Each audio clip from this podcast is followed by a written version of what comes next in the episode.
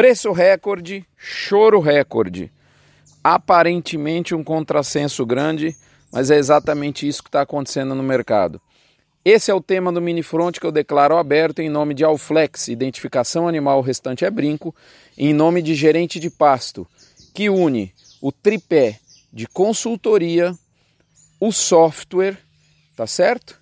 E o método para que você consiga gerenciar sua pastagem. Gerente de pasto é o bombril do pasto. O que você precisa de pasto, moçada, seja consultoria, seja software, seja o método para se formar como gerente de pasto, essa é a minha melhor recomendação e eu falo porque eu uso.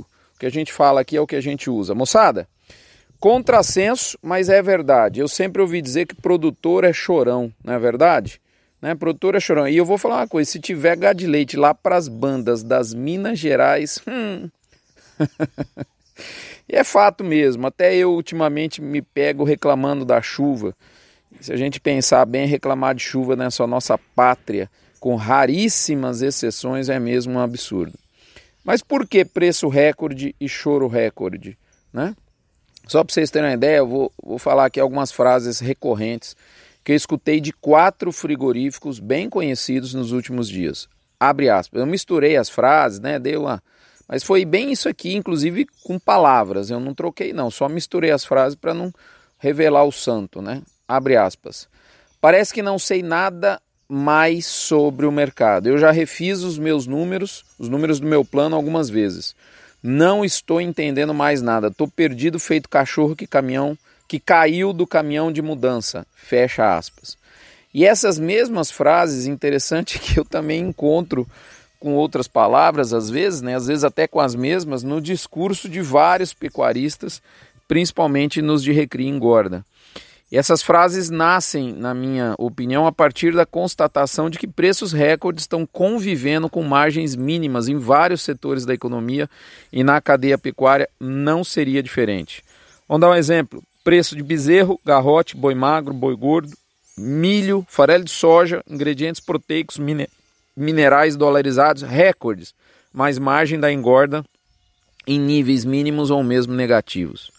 Outro exemplo, preço da carne ao varejo nas alturas, mas o markup né, do varejo é a metade do que se via há alguns anos. Outro exemplo, preço do atacado da carne na Gaia do Pau, inclusive namorou com máximas recentemente, né? É, mas a margem da remuneração do abate para o mercado interno nas mínimas, principalmente desossa. Outro exemplo, preços em alta para exportação, porém com o principal comprador reclamando demais e o frigorífico nacional peitando desgastar a relação comercial para impor aumentos, mesmo com um parceiro fundamental, uma situação de altíssimo estresse. Isso está acontecendo em vários setores na economia né, e não seria diferente na pecuária. E o que vai ocorrer, visto que eu estou vendo todo mundo tenso, com exceção, com exceção de quem é da cria depois de décadas sofrendo, a cria está realmente numa situação bastante privilegiada. E de quem carregou estoque de boi e ou in, é, é, é, insumos, de preferência os dois, esses dois estão no céu.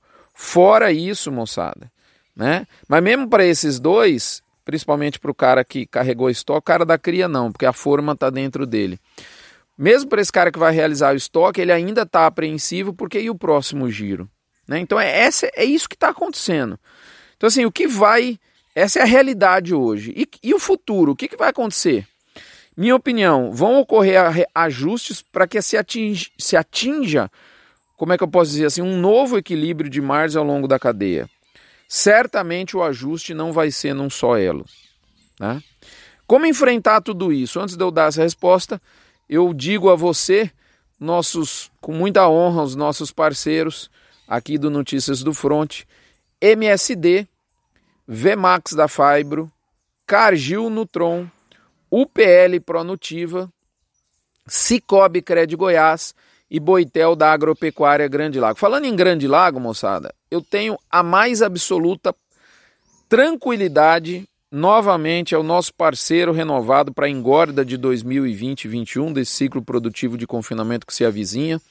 Nós fizemos um negócio bem bacana, bom para os dois lados da Grande Lago. Tenho muita, muita parceria e muita confiança. Acho que essa é se alguém me perguntar, Grande Lago eu tenho confiança, eu tenho confiança na equipe, eu tenho confiança no, nos, na equipe quando eu falo, desde a turma, né, dos mais altos cargos até o, a, a, a, o pessoal que faz o trabalho mais simples, da diretoria até a turma mais simples. Eu tenho muita confiança, tenho confiança com os donos, tenho confiança com essa turma e com os resultados. Então, estamos lá firme. Daqui uns dias, Fazenda Talismã, estamos chegando aí, moçada. Mas enfim, o que vai, como enfrentar tudo isso? Minha melhor resposta: gestão, gestão, gestão. Do ponto de vista do produtor, que acho que é o foco aqui desse nosso mini front, eu, eu, isso eu quero dizer o seguinte: priorizar três coisas. Primeiro, o caixa boi. Carcaça do animal à venda deve ser otimizada, mesmo que você produza bezerro, boi magro ou boi gordo. Esse é o primeiro ponto. Trazer a sua mercadoria no jeito que o mercado quer. Segundo ponto, caixa pasto. A roupa produzida a pasto apresenta maior margem do setor, portanto, deve ser maximizada, mesmo para aqueles que confinam, mesmo porque confinamento não é inimigo de pasto, eles são aliados, muito pelo contrário.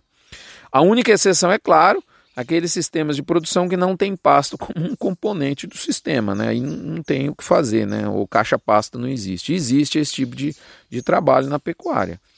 Terceiro, Caixa banco é o famoso fluxo de caixa, afinal de contas a empresa quebra pelo caixa. Esse olhar deve ser de pelo menos 24 meses, né? Na pecuária.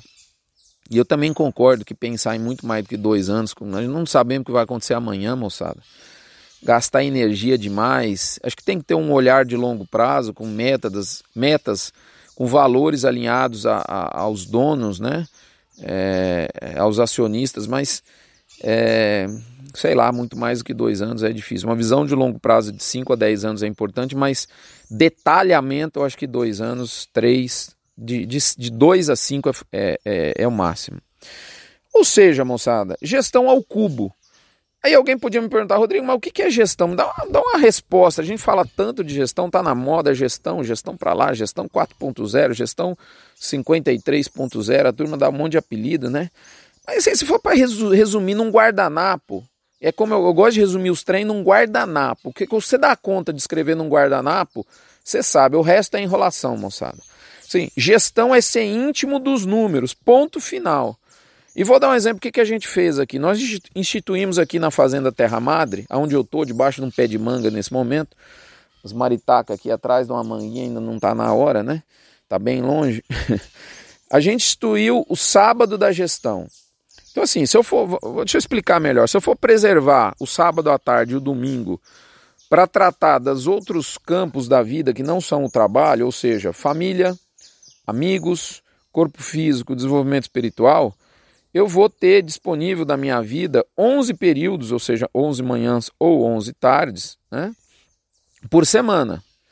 Se eu dedicar um para gestão, frente aos 11 que eu vou é, do, dos 14 que a vida vai te oferecer, né? Você vai tirar 8 horas de sono e vai sobrar uma manhã, uma tarde por dia, né? Então são 7 dias da semana, uma manhã, uma tarde, são 14 períodos. Você tira 3 para você tocar para frente família, amigos, corpo físico e desenvolvimento espiritual, e os outros 11 você lida, tá certo?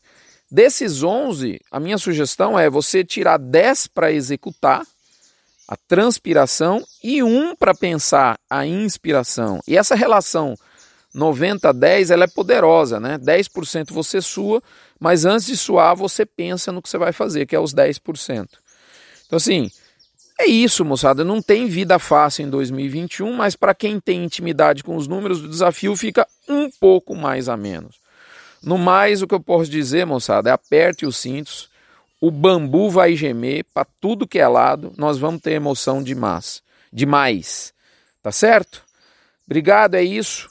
Lembrando da Asbran, nossa nossa, nossa associação que reuniu 80% da indústria da suplementação mineral do Brasil.